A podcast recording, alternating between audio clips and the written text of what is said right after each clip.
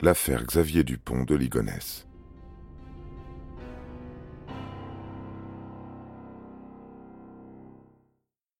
Six mois s'écoulent. 650 témoignages sont recueillis en France et à l'étranger.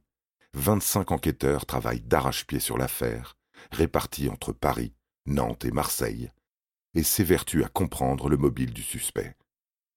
À défaut de pouvoir mettre la main dessus, il remonte le cours de sa vie en espérant y trouver une réponse, un déclic, une blessure. Xavier naît à Versailles en janvier 1961, descendant de la lignée autrefois prestigieuse des Dupont de Mars de Ligonnès, originaire du Vivarais, futur département de l'Ardèche. L'un de ses ancêtres fut anobli par Louis XV, un autre devint le compagnon d'une sœur du poète Lamartine. Trois siècles plus tard, la famille aristocratique se retrouve désargentée. Alors que Xavier n'a qu'une dizaine d'années, son père, Hubert Dupont de Ligonnès, fait ses valises.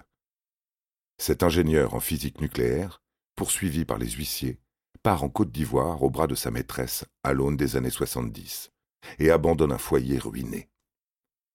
Se promettant de ne jamais reproduire le schéma paternel, son fils grandit avec ses sœurs, sous la tutelle d'une mère pieuse, à la tête d'un groupe de prière. Après son bac, Xavier abandonne rapidement les études supérieures et devient manutentionnaire afin de subvenir aux besoins des siens. Durant ses années de lycée, il est tombé amoureux d'Agnès, fille de bonne famille, croyante et joyeuse. Le couple se fiance en 1982, mais le même été, Xavier s'entiche d'une autre femme. Il se sépare d'Agnès, papillonne un temps, puis déménage seul dans le sud-est, désireux de s'éloigner du cocon familial. À la fin des années 80, il profite d'un licenciement pour s'envoler aux États-Unis en compagnie d'un de ses meilleurs amis, Michel Rétif, commercial tout comme lui, rencontré dans la région Provence-Alpes-Côte d'Azur. Les deux jeunes hommes entament un road trip de plusieurs mois, foulent 48 des 50 États américains, vivent d'amourettes dans les ranchs, d'indemnités chômage et de voitures importées en France, revendues avec un net bénéfice. Le tandem est libre comme l'air prévoit de sillonner le monde entier, jusqu'à ce que Xavier recroise Agnès à Versailles en 1990. Elle est enceinte de quelqu'un d'autre, quelqu'un qui n'a pas voulu assumer ses responsabilités et qui a pris ses jambes à son cou. Le petit Arthur vient au monde au mois de juillet, Xavier l'adopte et se marie avec son premier amour de lycée. La tribu s'agrandit. Xavier et Agnès donnent naissance à Thomas en 1992, Anne en 1994 et Benoît en 97. Après avoir longtemps vécu dans le sud, il remonte en Loire-Atlantique et s'installe finalement à Nantes, au 55 boulevard Robert Schumann. En façade, les Dupont de Ligonnès semblent épanouis. Des collègues et amis gravitant autour d'eux assurent qu'à cette époque, parents et enfants sont unis par un amour profond. En réalité, ils peinent à joindre les deux bouts. Sur le plan professionnel, Xavier enchaîne les déconvenus, les pertes. Tous ses projets tombent à l'eau. Un commerce d'objets en bois d'olivier, une boutique de souvenirs au bord de la mer Méditerranée, un site intitulé La route des commerçants, sorte d'intermédiaire entre VRP et établissements hôteliers, garantissant aux uns des réductions de tarifs et aux autres une visibilité sur Internet. Malgré le soutien d'Agnès, investissant dans les affaires de son mari une part de son héritage, rien ne sourit et les dettes enflent auprès de l'URSSAF, sans compter les crédits de consommation et emprunts d'argent aux proches. Xavier s'entête, passe ses semaines sur les départementales à démarcher de potentiels clients et ses week-ends à réfléchir, enfermé à la cave devenue son bureau, sa grotte d'où résonnent toute la nuit des standards de country, souvenir de son aventure américaine, quand exister était si simple.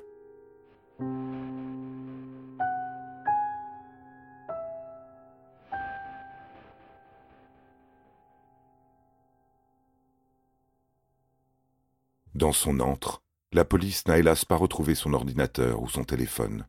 Seulement un carton rempli de cartes de visite, symbole d'une spirale infernale d'échecs consécutifs. Il est néanmoins difficile d'effacer toutes les traces que l'on laisse sur le net. En 2011, et en parallèle de l'investigation, de nombreux internautes se prennent au jeu et explorent une multitude de sites de discussion sur lesquels le couple aurait pu s'exprimer dans l'anonymat. En 2004, Agnès confie par exemple son mal-être sur Doctissimo. Au sujet de son mari, elle écrit Il est trop cassant, trop sec, trop rigide, trop militaire. Il n'a plus de tendresse, d'attention, de douceur, de sexe. Il déteste qu'on lui fasse comprendre que son comportement ne plaît pas. Il se sent attaqué et humilié, rabaissé. Lui demander s'il est heureux, la réponse est la même. Oui, oui, mais si on pouvait tous mourir demain, quel pied Encourageant, hein? Xavier, lui, fréquente le forum de la citécatholique.org, sous le pseudo Ligo. Il y poste des centaines de messages, remet en cause sa foi, son éducation catholique et s'interroge sur la notion de sacrifice. En quoi Dieu a-t-il besoin ou envie qu'on lui offre la mort d'une bête, d'un enfant, d'un homme, de son fils? demande-t-il avant d'ajouter. Si Dieu ne me demande pas de sacrifice humain, il les agrée de toute façon.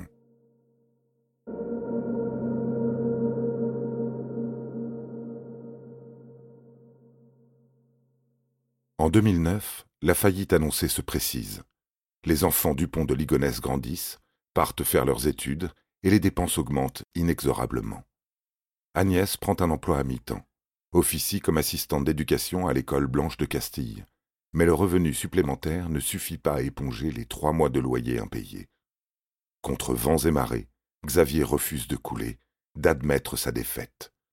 Dans sa grotte, il crée des tableurs, estimant les coûts de chaque membre de sa famille, et décide de jouer à qui tout double sur sa nouvelle idée, dérivée de la funeste route des commerçants, le Club Cristal, une carte de fidélisation à destination des commerciaux en déplacement, recevant un jeu de la Française des Jeux à chaque halte dans un hôtel partenaire.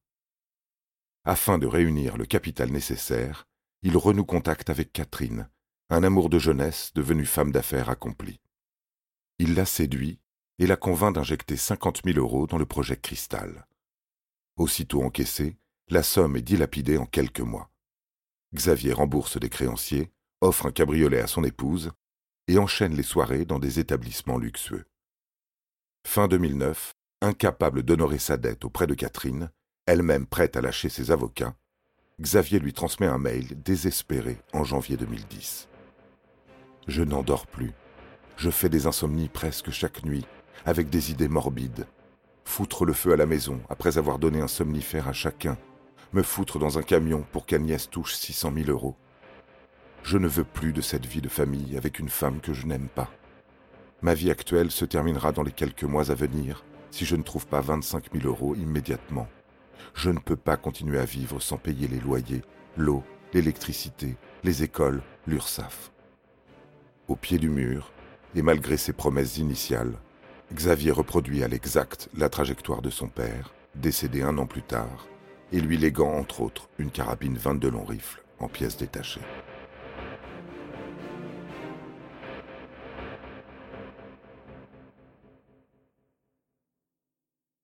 Bien que la vie des Dupont de Ligonnès ait été dévoilée au grand jour par le travail de l'investigation officielle et des particuliers en solitaire, le basculement et les motivations de celui-ci, que l'on appelle désormais XDDL, demeure trouble. Son visage, placardé sur toutes les unes, est devenu familier, ancré dans l'imaginaire collectif. Il est aperçu partout, parfois à plusieurs endroits différents au même instant. En dix ans, près de 1600 signalements sont recensés. Quatre juges d'instruction différents ont été saisis. Il suffit qu'un livre paraisse, qu'un documentaire exclusif soit diffusé, et de nouveaux témoignages pleuvent. On croit le reconnaître en Allemagne, en Italie, à Chicago, à Las Vegas, en Corse, à Cholet, à Nancy, à Nîmes, réglant une note dans une pizzeria, faisant du stop sur le bord d'une départementale, ou se mêlant aux supporters des tribunes d'un match de football. Les enquêteurs pourraient s'enlacer, ne pas se donner tant de mal à vérifier chaque information, mais après tant d'années, ils admettent ne pas savoir comment le localiser autrement. L'affaire John List est à ce propos un cas d'école. Ce vendeur en assurance américain, qui dans les années 70 massacra sa famille avant de refaire sa vie sous une autre identité, avait été arrêté vingt ans après, grâce au témoignage d'une vieille connaissance, l'ayant reconnu par hasard en Virginie.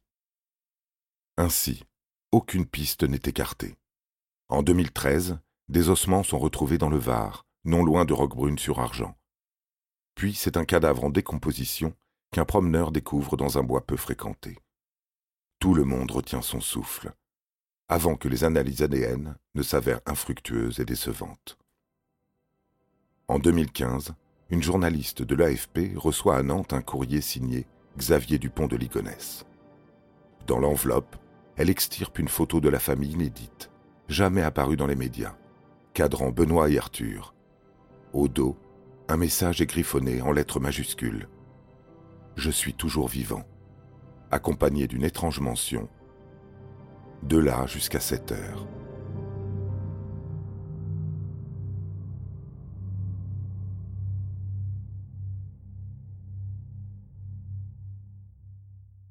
Mauvaise farce, corbeau de mauvais augure, ou XDDL lui-même. Les experts en graphologie ont beau être sollicités, ils bottent en touche. Janvier 2018, la police perquisitionne un monastère de Roquebrune, dans lequel on aurait reconnu Xavier, un criminel en fuite caché dans le secret d'une communauté religieuse? La manœuvre n'est pas inédite. Paul Touvier, ancien fonctionnaire collaborationniste échappant à la justice, avait trouvé refuge à de nombreuses reprises auprès de milieux catholiques. Auprès des milieux catholiques. Mais là, encore, la piste n'aboutit pas. Un simple prieur, portant lunettes et cheveux ras, a été confondu par des fidèles. Dernier coup de théâtre, moins de deux ans plus tard, dans la soirée du 11 octobre 2019. Plusieurs sources haut placées dans la hiérarchie policière contactent les rédactions du Parisien, de l'AFP et d'autres médias afin de leur annoncer l'improbable. Xavier Dupont de Ligonnès a été arrêté en Écosse. À 20h30, un informateur anonyme prévient les autorités françaises qu'il s'apprête à embarquer dans un avion à Roissy-Charles de Gaulle. Un peu juste pour l'intercepter, les autorités françaises préviennent leurs homologues écossais qui réussissent à le cueillir sur le tarmac de l'aéroport de Glasgow. La nouvelle fait l'effet d'une bombe.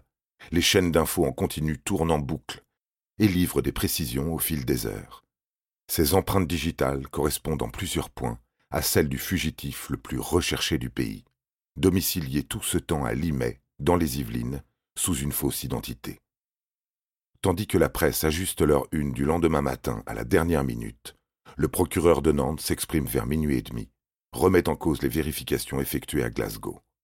D'autres sont en cours. Il appelle donc à la prudence. Trop tard. Le lendemain matin, un voisin de l'individu interpellé s'exprime au micro d'Europe 1. Selon ses mots, il s'agirait d'une connerie monumentale. Il connaît très bien l'homme arrêté, aurait même assisté à son mariage en Écosse. De fait, dans la matinée, l'adrénaline finit par retomber comme un soufflet. Un test ADN a démontré qu'il ne s'agit absolument pas de Xavier Dupont de Ligonnès, mais d'un simple retraité, parti en Écosse rendre visite à sa bien-aimée, et pris malgré lui dans un imbroglio mémorable.